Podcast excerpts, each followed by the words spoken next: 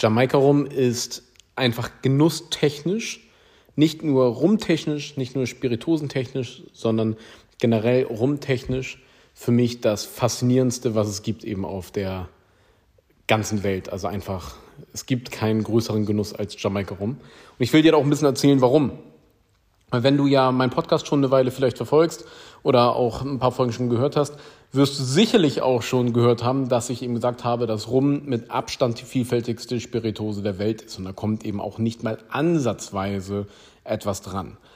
Aber wenn wir jetzt die Sparte Rum betrachten, da ist Jamaika Rum vom Rum wiederum das vielfältigste, was es gibt. Also Jamaika Rum ist so, oh, ein absoluter Traum und äh, deswegen auch ein Grund, warum Jamaika Rum jetzt eine ganz eigene Folge eben kriegt. Weil Jamaika Rum ist eben anders als alle anderen Rumsorten. Und was Jamaika Rum so besonders macht, ist eben die in erster Linie die Verarbeitung und ich muss auch an der Stelle sagen, die technisch, rein technisch gesehene, extrem schlechte Verarbeitung.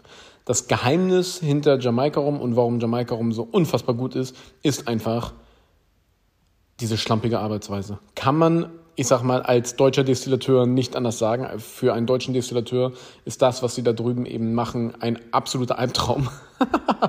äh, was aber eben so absurd ist, weil genau darin steckt die Genialität und genau darin steckt das große Geheimnis, warum es so besonders gut ist. Und Jamaika Rum ist eh sowieso immer so ein bisschen schwieriges Thema, weil Jamaika Rum in Deutschland sowieso ein Imageproblem hat. Also auf der einen Seite denken wir bei Jamaika Rum an Mai Tai, was übrigens, wenn richtig gemacht, ein Bombendrink ist, ja. Aber ähm, noch viel in Anführungszeichen schlimmer, woher dieses Imageproblem wirklich entsteht, ist eben dieser ganze Rumverschnitt. Also hier, vielleicht hast du es ja schon mal gehört, hier so Flensburg, die Rumstadt und so weiter und so fort. Das liegt eben noch damals in der Vergangenheit, wo eben der, der Rum über Flensburg dann eben nach Europa gekommen ist. Und es wurde eine Steuer erhoben, um nationale Güter eben besser, besser zu verkaufen und attraktiver zu machen. Und somit wurden ähm, Produkte, die eben exportiert wurden, äh, Entschuldigung, die importiert wurden, die wurden mit einer extra hohen Steuer versehen und darunter ist eben Rum auch äh, gefallen und das, das macht den Rum eben recht wenig finanzierbar. Und was sie daraus dann gemacht haben, sie haben ein Konzentrat genommen, also einen extrem konzentrierten Rum genommen und den dann in, äh, in Deutschland, in Flensburg eben, mit, äh, mit Neutralalkohol eben aufgesprittet. Ja, das ist da sozusagen Fachjargon. Ähm, das heißt, was sie gemacht haben, sie haben 5% extrem intensiven Jamaika rumgenommen und dann mit 95% eben ähm, Neutralalkohol eben vermischt. Also ja, kannst dir so vorstellen, so ein bisschen bildlich vorstellen, 5% Jamaika rum, 95% Jamaika rum, äh, Entschuldigung, 5% Jamaika rum, 95% äh, Wodka, umgerührt, bisschen Farbe rein und dann wurde das eben verkauft als Rumverschnitt. Und das hat natürlich in Anführungszeichen auch so ein bisschen zu Recht natürlich nicht das beste Ansehen der Welt. Und damit wurde dann Jamaika rum richtig berühmt dann eben hier in Deutschland und ist bei vielen immer noch das Thema, was eben im Kopf ist. Das aber dass, dass das natürlich nicht das Thema ist, worum es hier heute geht und dass natürlich dieser Rumverschnitt nicht die Basis von dieser Folge ist. Ich glaube, äh, das muss nicht weiter erklärt oder begründet werden. Sondern was mich interessiert, ist eben das, was dort auf der Insel wirklich als Rum hergestellt wird und auch als Rum verkauft und getrunken wird. Ich will gar nicht mal wirklich sagen auf der Insel, weil daraus hat sich auch nochmal was sehr Schönes eben ergeben in letzter Zeit durch diese ganzen Spiritosen-Nerds, die eben ein immer größeres Interesse haben an ausgefallenen Dingen und an besonderen Dingen und die Geschmäcker entwickeln sich dort einfach auch nochmal extrem weiter wodurch immer mehr Menschen mit immer komplexeren und intensiveren Aromen eben umgehen können. Und das war dann eben im Endeffekt der Siegeszug vom Jamaika-Rum, weil Jamaika-Rum sind eben die kräftigsten und komplexesten Rumsorten, die es so gibt. Und das entsteht nämlich in erster Linie bei der Gärung. Also wir haben, du musst dir vorstellen, du hast dann eben so eine äh, offenen, offenen Kessel teilweise eben wirklich noch, wo dann diese Melasse, ja, also die Melasse ist ja der Grundstoff, aus der äh, über 90 Prozent der weltweiten Rumproduktion eben basiert.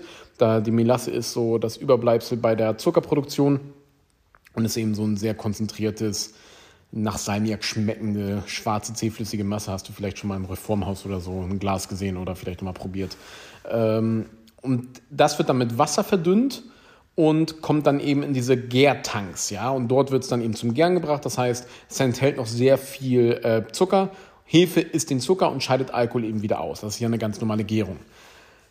Eine industrielle Gärung bei den meisten Rumproduzenten äh, ist allerdings unter 48 Stunden eben abgeschlossen. Ein paar machen sogar 72 Stunden, aber die meisten sind so zwischen 24 und 48 Stunden. Das heißt, die Gärung ist extrem schnell abgeschlossen. Wir haben einen schön sauberen Alkohol eben gewonnen. Das ist alles extrem hygienisch und äh, in jeder Hinsicht kontrolliert, was Temperatur angeht und so weiter.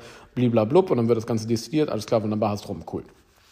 Auf Jamaika läuft das halt alles ein bisschen anders, sondern dort kommt dieses Melasse-Wassergemisch eben erstmal in diese Gärbottelche, die übrigens auch nie sauber gemacht werden. Sie werden auch bewusst nicht sauber gemacht, weil, ähm, weil du willst die ganzen Mikroorganismen eben noch haben. Es ist teilweise sogar so, wie bei Hampton Estate, dass dann eben noch eine Ladung von der, von der letzten Fuhre nochmal mit rein geschmissen wird, sozusagen vom Komposthaufen, ja, um diese ganzen mikrobiologischen Prozesse noch schneller in Gang zu bringen und zu intensivieren, weil du einfach noch mehr Bakterien hast, die dann da das ganze Spiel eben richtig schön beginnen lassen und vorantreiben. Dann geben einige Hersteller eben Hefen zu, andere verzichten komplett auf die Zugabe von Hefe, sondern sie nehmen einfach die Hefe, die überall in der Luft ist, weil du musst dir vorstellen, so Hefe ist jetzt auch gerade egal, wo du gerade bist, auch wenn du in der Stadt bist und in der Wohnung bist, atmest du gerade eben Hefen ein. Das sind die sogenannten wilden Hefen. Also im Endeffekt nichts anderes als das, was du beim Backen benutzt, wo dann der Teig dann so richtig schön aufgeht, ja.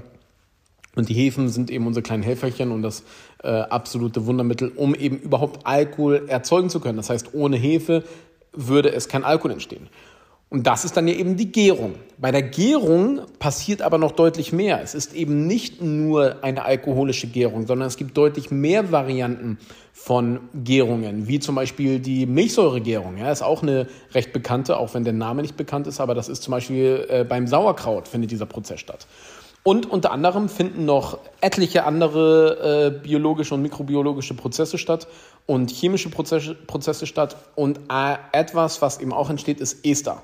Und Ester ist das große Geheimnis hinter Jamaika rum. Ester, die Esterbildung äh, ist ein absoluter Traum. Wir würden es allerdings in Deutschland eher als Fehlton äh, eben bezeichnen. Das heißt, wir wollen das grundsätzlich da eben nicht bewirken. Das ist der Grund übrigens auch, ganz nebenbei oder einer der Hauptgründe, warum Deutschland oder Länder wie Deutschland nicht wirklich in der Lage sind, vernünftige Whiskys oder Rumsorten meistens herzustellen, weil wir eben einfach zu sauber destillieren, was beruht auf die Herstellung von Obstbränden, wo das natürlich auch gewünscht ist, aber das nur mal so ganz nebenbei hier reingeworfen. So, das heißt, wir haben eine Esterbildung und umso mehr wir dem Ganzen natürlich Zeit geben, umso mehr diese ganzen Bakterien und Mikroorganismen Zeit haben, sich da richtig auszutoben, umso mehr von diesen Noten entstehen eben und umso komplexer und intensiver wird das Ganze. Ja?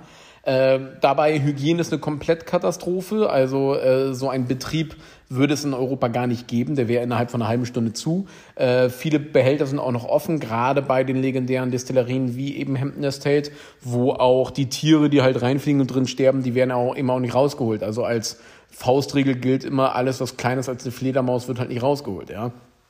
So.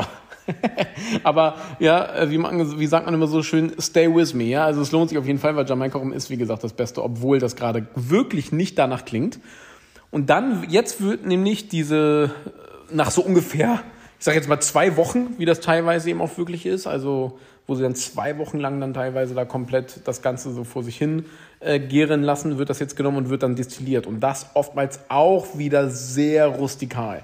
Was wir eben erreichen durch eine sehr rustikale, ich sag mal Putzel-Destillation zum Beispiel, ist, dass wir extrem viel Aroma eben übertragen, aber auch gewisse Fusestoffe und so weiter und so fort. Das heißt, auch diese Art der Destillation als deutsche Destillateur ein absoluter Albtraum, weil eben viel zu viele Fehltöne etc mit im fertigen Destillat landen. Was wir nämlich machen wollen, ist, äh, also die Destillation, wenn wir uns das anschauen bei der Herstellung von Obstbränden, ist im Endeffekt ja ein Konzentri ähm, Konzentrierung, Konzen, Konzen, also du stellst halt Konzentrat her, ja, Konzentrierungsprozess, keine Ahnung, scheiße. So, entweder das, nee, nee, das und ein Säuberungsprozess. Das heißt, du wirst ähm, gewisse Alkohole los und so weiter. Du ähm, unter anderem schneidest du eben den äh, berühmt-berüchtigten Methylalkohol eben raus, die Fusestoffe raus und so weiter und so fort. In Jamaika oder auf Jamaika sehen sie es eben nicht ganz so eng, sondern da lassen sie deutlich mehr von diesen ganzen Stoffen eben mit rüber verlaufen. Ja? Das heißt, da kommen auch deutlich mehr Fuselöle und sonstiges eben mit rüber. Ist in konzentrierter Menge auch schwer giftig, möchte ich an dieser Stelle einmal kurz sagen. Aber so wie sie das auf Jamaika machen, das passt da schon alles. Wegen der ganzen Hygiene brauchst du dir an dieser Stelle natürlich keine Sorgen mehr machen. Ähm, Alkohol ist ein, am Ende des Tages ein Nervengift und äh, ab einer Konzentration von 20% Alkohol sterben selbst Herpesviren etc. ab. Das heißt, wenn du das Ganze da einmal auf mindestens hier 65% etc. destilliert hast, was bei Jamaika rum ja eben der Fall ist, da brauchst du dir keine Sorgen machen, da überlebt absolut nichts, was dir schaden könnte von den Bakterien her. So, und jetzt haben wir dann eben dieses unglaublich robuste, mega geschmacklich intensive Destillat. Und das kommt jetzt eben ins Fass. Und in den Fässern passieren jetzt auch nochmal ganz spannende Dinge. Also zuallererst und das Wichtigste daran ist, wir haben mit diesen Fuselölen und mit diesen intensiven und funkigen Geschmäckern, die dann auch so Richtung überreife Ananas und überreife Bananen und sowas gehen, also voll geil. Damit haben wir auch einfach ein Rückgrat, die einfach gegen die Fassaromen eben mithalten können. Das heißt, das Fass muss sich da richtig anstrengen, um dann einen richtigen Einfluss eben zu haben, weil einfach der Jamaika um so eine Power hat und so viele, so einen Charakter hat, ja. Es ist einfach, der steht einfach da und sagt so, ja hier, Alter, kannst du, musst, musst, musst schon ein bisschen länger arbeiten damit, um mich hier ein bisschen klein zu kriegen. Und das ist eben auch der Grund, warum Jamaika um extrem gut äh, geeignet ist für eine unglaublich lange Lagerzeit, wodurch dann eben 20, 30 Jahre alte Jamaika-Rum-Sorten, die auch wirklich so lange im Fass eben gelagert sind und nicht irgendwie so eine Solera-Pisse, wie wir das ja eben aus Guatemala und sowas kennen, aus Guatemala in Anführungszeichen wohlgemerkt, äh, sondern halt wirklich 20, 30 Jahre eben gelagerter Stoff, vom Allerfeinsten. Also was da dann eben passiert und eben trotzdem nicht vom Fass überschlagen, weil, weil das Zeug eben so viel Rückgrat hat, ist halt ein absoluter Traum. Und das kann, das können andere Spiritosen nicht. Wenn du da eben sauber arbeitest und sauber destillierst, dann hast du dieses Rückgrat nicht. Und das fehlt eben, um dann da einfach so ein Brett auf den Tisch zu hämmern. So, fertig, weißt du? Ist halt Bombenzeug. Und natürlich während dem ganzen Reifeprozess, das habe ich ja eh auch schon mehrmals erzählt, es finden ja deutlich mehr Prozesse noch statt, als einfach nur ähm, Aromengewinnung aus dem Fass. Das muss ich jetzt nicht alles eben nochmal wiederholen, sondern, aber ne, ganz kurz nochmal angemerkt, diese ganzen Esterentwicklungen etc., die dann noch weiter in der Fasserung stattfinden, auch nochmal extrem cool, wodurch das Ganze eben nochmal deutlich komplexer und auch harmonischer eben wird. Ja, und auch wenn das Ding jetzt hier schon knapp 13 Minuten geht, ist das trotzdem eine extrem kurze Zusammenfassung, warum Jamaika Rum das absolut ultimative Zeug eben ist. Und äh, ich möchte an dieser Stelle auch sagen, es ist natürlich auch wieder pauschalisiert. Es gibt unterschiedliche Destillerien, die unterschiedliche Stile herstellen. Äh, jede Destillerie st stellt eben auch unterschiedliche Stile her. Das heißt, wir haben deutlich weniger Ester oder deutlich mehr Ester und so weiter und so fort. Äh, das heißt, auch hier sind wir wieder sehr pauschalisiert, aber nichtsdestotrotz, Jamaika Rum ist einer der wenigen rumproduzierenden Länder, die wirklich einen Stil haben, die eine Charakteristik haben, wo du einfach im Blind Tasting herausschmecken kannst, es handelt sich um Jamaika Rum. Und das kann ansonsten so gut wie keiner, außer so ein paar Ausnahmeländer wie äh, Englisch-Guyana zum Beispiel. Ja? Das ist eben auch nochmal was sehr Besonderes an Jamaika Rum. Mega cool. Äh, mein absoluter Favorit, Englisch-Guyana zählt auch noch mit dazu, finde ich auch richtig cool. Ich habe da auch einiges Interessantes noch in der Pipeline, davon wirst du dann in naher Zukunft natürlich auch erfahren. Und äh, falls du noch kein Jamaika rum getrunken hast und da dich da noch nicht rangetraut hast, ich würde es auf jeden Fall sehr empfehlen. Macht richtig Laune das Zeug. Vom Feinsten. Ja, ich danke dir, dass du mit dabei warst und gesell dich auf jeden Fall bei uns mit in der Facebook-Gruppe der Wagemut Taste Academy, äh, Wagemut Taste Academy dazu, wo wir da eben immer ein paar Gleichgesinnte uns gegenseitig austauschen und denke mal dran, besser genießen. Schönen Tag dir.